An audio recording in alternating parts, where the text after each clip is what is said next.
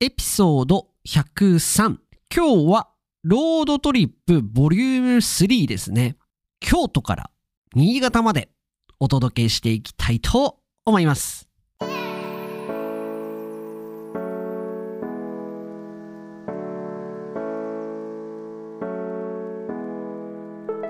世界の皆さん、こんにちは、こんばんは、おはようございます。ポッドキャスターのカイチです。いつも世界各国からカイチと学ぶ生の日本語を聞いてくださり、本当にありがとうございます。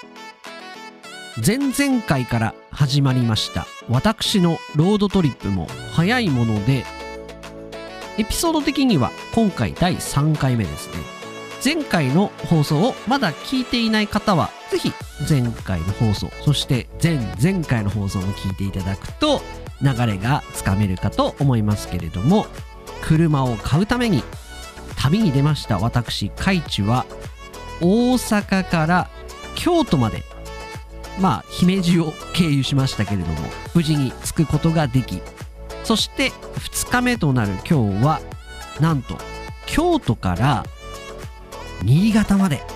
旅をいたしましたのでその時の話を今回はポッドキャストで語っていければと思います。それでは今日も張り切っていきましょう。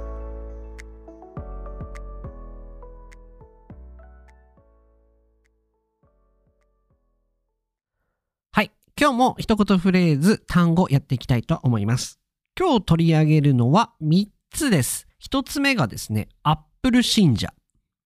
1つ目がアップル信者。2つ目がハマってしまう。まああとはハマってしまう。ハマってしまった。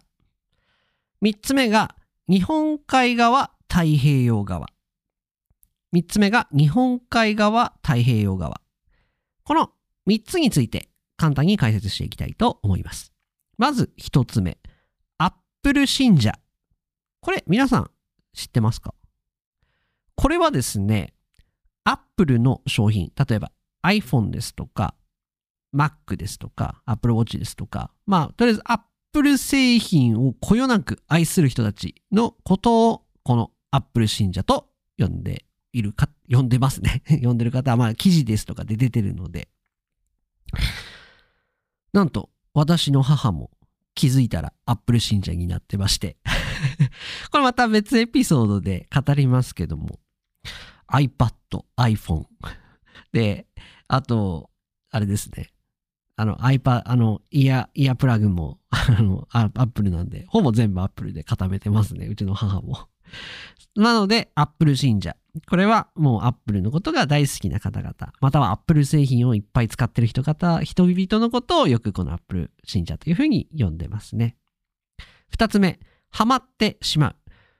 これは昔ちらっと話出てたと思いますけどもう一回やります。ハマってしまうっていうのは好きになるですとか非常にこう興味を持って何回もまあ音楽を聴いたりですとか get into って感じですかね。get into っていう感じ。got into かっていう感じ。英語だとですね。あの came to like っていうかまあ got into っていう方が正しいですかね。なので、あ、あの曲にハマっちゃってさってなると、ハマっちゃってっていうのはこう溝にはまる、まあ抜けられなくなるっていう感じも含まれてると思うんですけども、もうその新しい何か、まあ曲でもいいですし、食べ物でもいいですし、例えばチあの、あそこのお店のチーズケーキにハマっちゃってさ、毎週食べてるんだよとか。なので、ハマっちゃった、抜けることができないぐらい好きなので、毎週食べている。ですとか。私、今回、えっ、と、本編で出てくるのは、ある日本人のポッドキャストにハマってしまう。つまり、興味を持って本当に好きになったので、その人たちのポッドキャストをほとんど全部聞いたぐらい好きになりました。つまり、ハマってしまった。という感じで表を使ってますね。本編では。では、3つ目。日本海側、太平洋側。これはですね、えー天気予報ですとか、あとは、まあ、今回、ロードトリップなので、まあ、道ですとか、まあ、あとは、そのエリアですよね。を分けるときによく使われます。日本は島、長細い島国なので、2つの海に、まあ、あの、たあの四国、あの、四国ですとか、瀬戸内海ですとか、まあそういうのはあるんですけれども、まあ大きく2つの海に挟まれてます。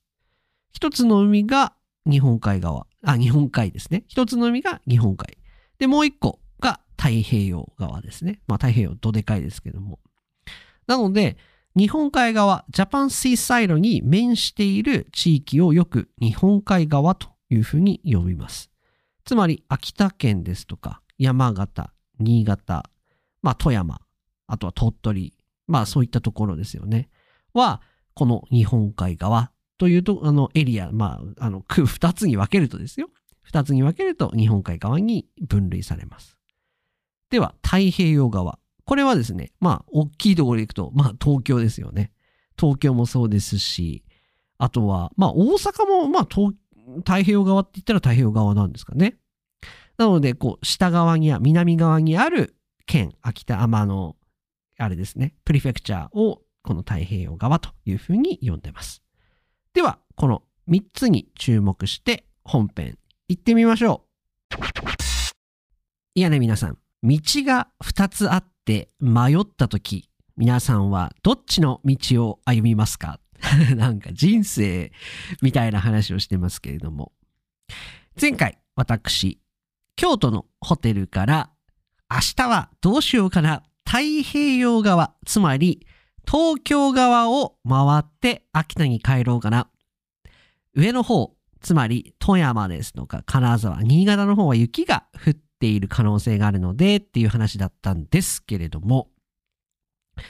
なんと、2022年、なんか道路のカメラ、もう現在の状況が YouTube とかに上がっていて、あ、全然雪大丈夫そうだということで、急遽予定を変更して、上、日本海側ルートですね。日本海側ルートの富山県ですとか、金沢を通って秋田に帰ることを決意しました。やっぱり距離的にもですね、太平洋、東京と、東京ですとか、そっち側を回っていくのよりも断然距離が短くて、やっぱり一日中運転するっていうのは結構きついなと思いまして、今回上の方の富山、金沢を経由して新潟まで行く今日の旅をご紹介させていただければと思います。実はですね、私、あの、富山、金沢行ったことがございません。で、今回初めて富山、金沢に立ち寄ってですね、新潟まで抜けていったんですけれども、あのー、昔アルバイトしてた時に、まあ、後輩で、金沢、まあ、富山の人がいて、事前にこう、富山と金沢とっていう、あの、アドバイスをいただいてですね、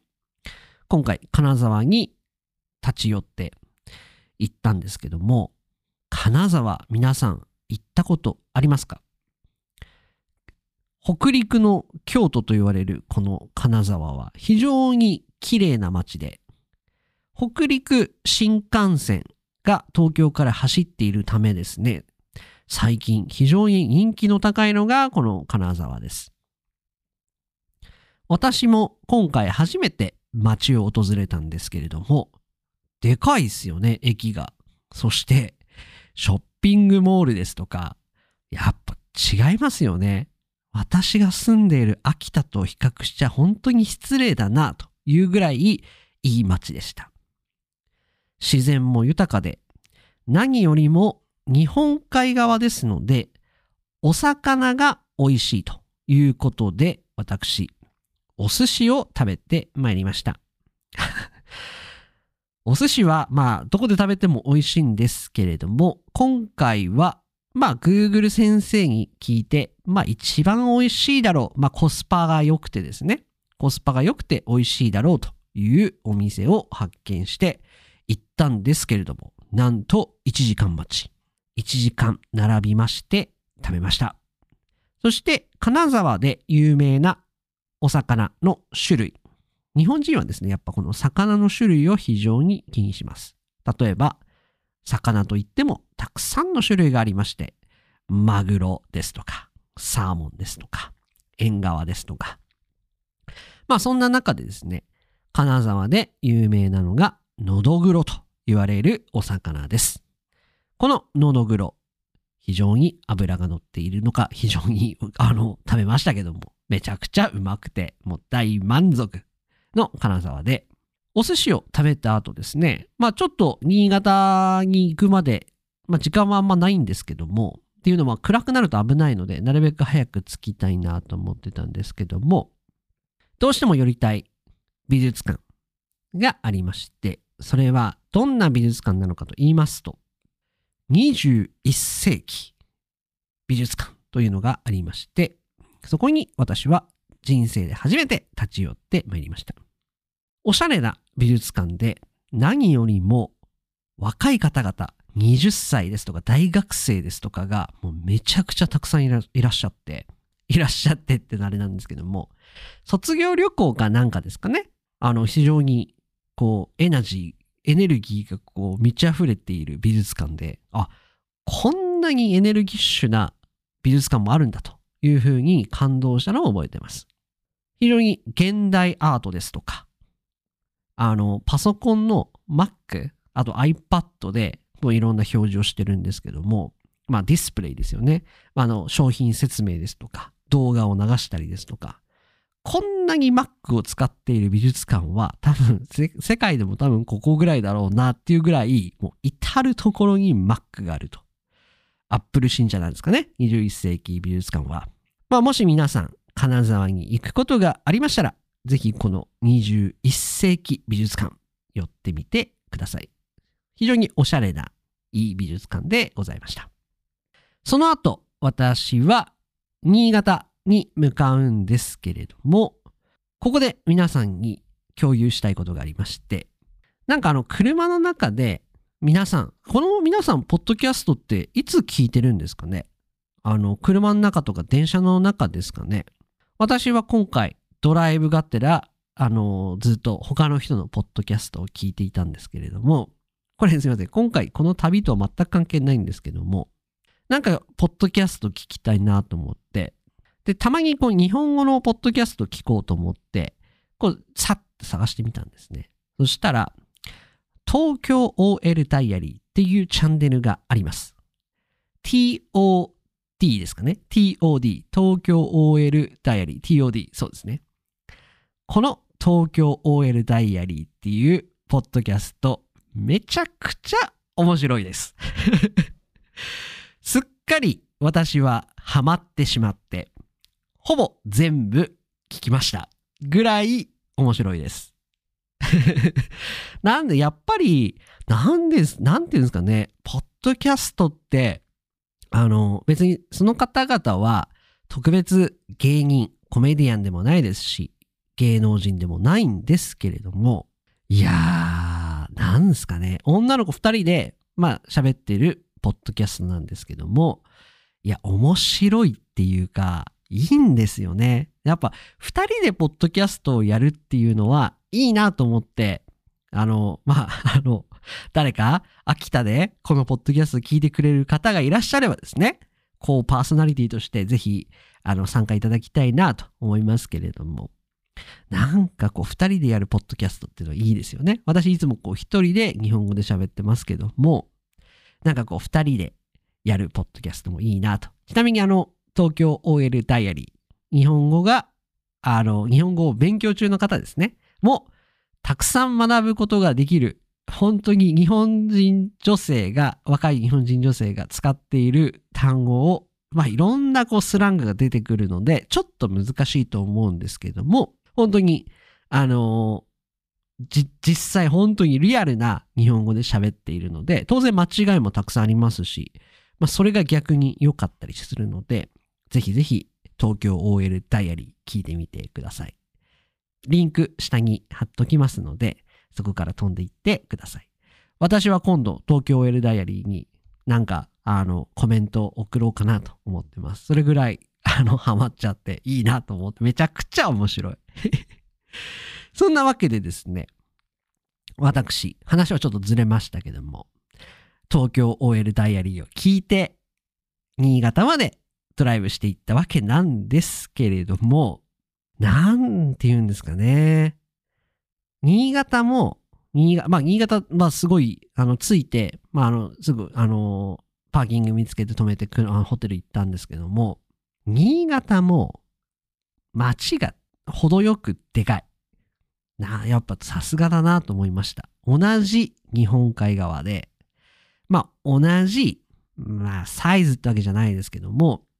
なんでこんなに差が出るんだろうなっていうぐらい、なんかいいなと思いました。あ、これだったら住めるなっていう感じですよね。あ、これだったらまあある程度遊ぶ場所もあるし、住めるなっていうふうに感じました。それぐらい、やっぱ新潟ですとか、金沢ですとか、この日本海側、いい街だなというふうに思いました。秋田もいいですよ。でもやっぱサイズ的には、なんかこう明るさ、このポップな感じですとか、そういったのがやっぱりいいな、他の都市はというふうに思いました。まあそんなわけでですね、私のあの秋田までのドライブ、ロードトリップ、第2夜は京都を出まして、高速に乗り、金沢に行き、そしてまあ富山もちょっと行きましたけど、富山、そして上の方の新潟まで戻ってきたという2日目でございました。次回は最終夜。もう最終になっちゃいますね。新潟を出て秋田に戻るわけなんですけれども、なんかこう旅の終わりっていうのはなんか切ないですよね。何、何を、何を、何をするにもやっぱり終わりがあるので、やっぱりなんか終わってみるとすごいこう寂しいなと思うんだと思います。そんなわけでですね、今日はロードトリップ第2夜。第2夜っていうかまあ、あの一番最初のエピソードがまあ0.5ぐらいなので、0.5、1、2、第2夜。京都から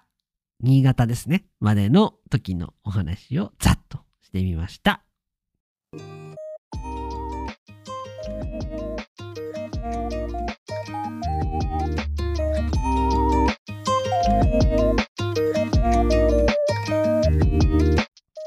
いかがでしたでしょうか？今日は待望の待望のって誰が待ってるからですけども第2夜京都から新潟までのロードトリップの時の話をしてみました。やっぱり運転一人でしているといろんなことを考えちゃいましてあーなんかあれやりたいですとかあとはなんかこう自分自身と向き合うことができた非常にいい時間だったなと自分を見つめ直す旅といいますか。いろんな新しい土地に出会えてまた金沢ですとか新潟とか日本にいるうちにですねまた行ってみたいなというふうに非常にこう感じることが多い第2夜でございました。そんなわけで今日の放送が面白いなと思ってくれた方はぜひチャンネル登録高評価5スターレーティング何卒よろしくお願いいたします。それではまた次回の放送でお会いいたしましょう。さようなら。